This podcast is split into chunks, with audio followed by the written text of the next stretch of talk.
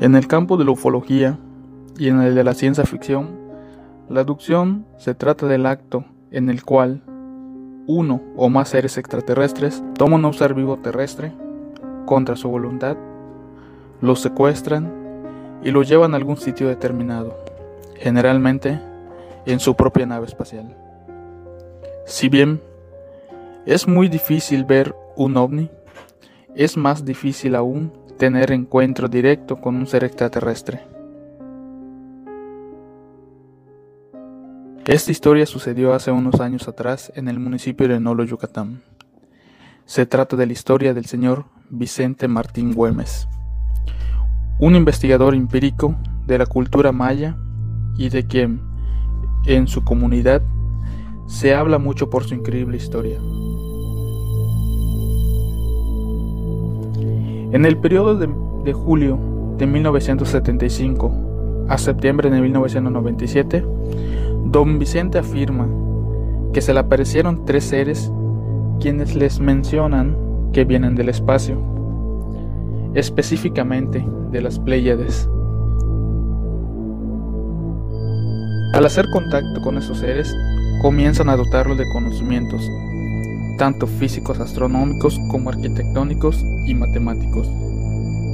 Además, don Vicente aprende cinco idiomas en un breve lapso de tiempo. Esto incluso a pesar de haber cruzado únicamente el primer año de primaria, puesto que toda su vida se había dedicado a trabajar en el campo. Don Vicente los describe como personas altas que siempre tenía que verlos hacia arriba, a pesar de que él medía cerca de 1,80. En la parte de la espalda contaban con una mochila, sin embargo esta formaba parte de su cuerpo. Los ojos eran rasgados. Esos seres generalmente levitaban y la comunicación la realizaban de manera telepática.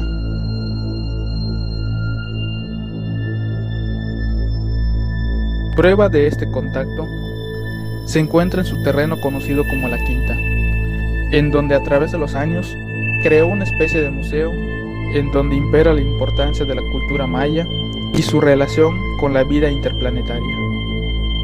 Es ahí en donde se puede observar, entre muchas otras cosas, altares, piedras labradas, pinturas y muchas plantas de ornato, sembradas de tal manera que hacen armonía con el. Todo esto relacionado al tema de la cultura maya. Sin embargo, lo más impresionante de este lugar es sin duda alguna la réplica de la pirámide de Chichen Itza que don Vicente construyó.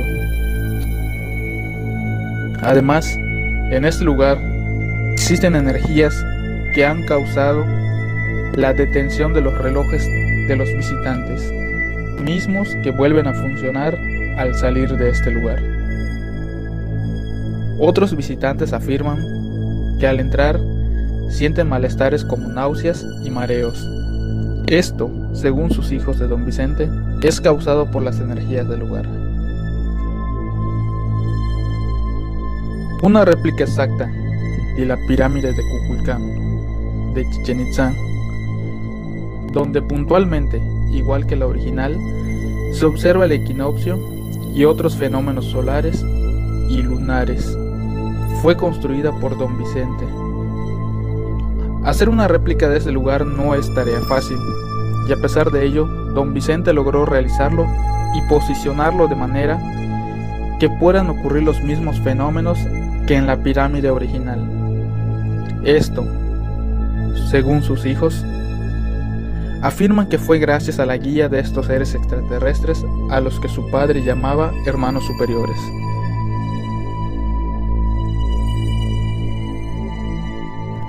La gente de la población relata historias que si bien muchas de ellas no han sido confirmadas, como el hecho de que entre la población el señor Vicente era conocido como el mago, ya que muchos afirman haberlo visto levitar unos centímetros del piso, otras historias sí son verídicas.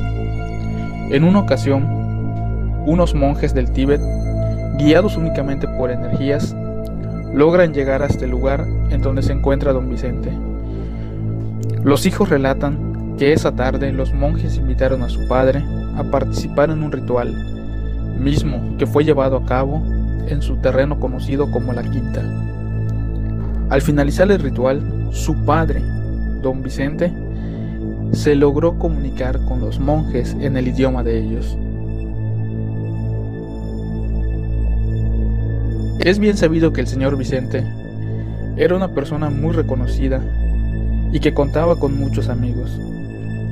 En su hogar constantemente lo visitaban médicos, ingenieros, arquitectos, entre otras personas, para poder resolver dudas, mismas que don Vicente, con los conocimientos que le fueron dotados por estos seres, se, les, se los resolvía de la manera más amable. Al fallecer, el 30 de septiembre de 1997, se realiza la ceremonia para despedirlo. En esa ceremonia asistieron cientos de personas, entre las cuales destacaron tres sujetos altos vestidos de negro, que llegaron en un carro a la mitad de la ceremonia. Al llegar, mencionaron haber conocido a don Vicente en vida. Se acercaron al ataúd y se despidieron de su buen amigo.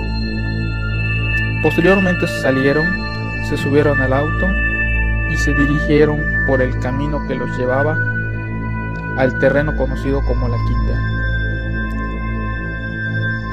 Estos jamás retornaron. Cabe mencionar que por ese camino no hay salida del poblado.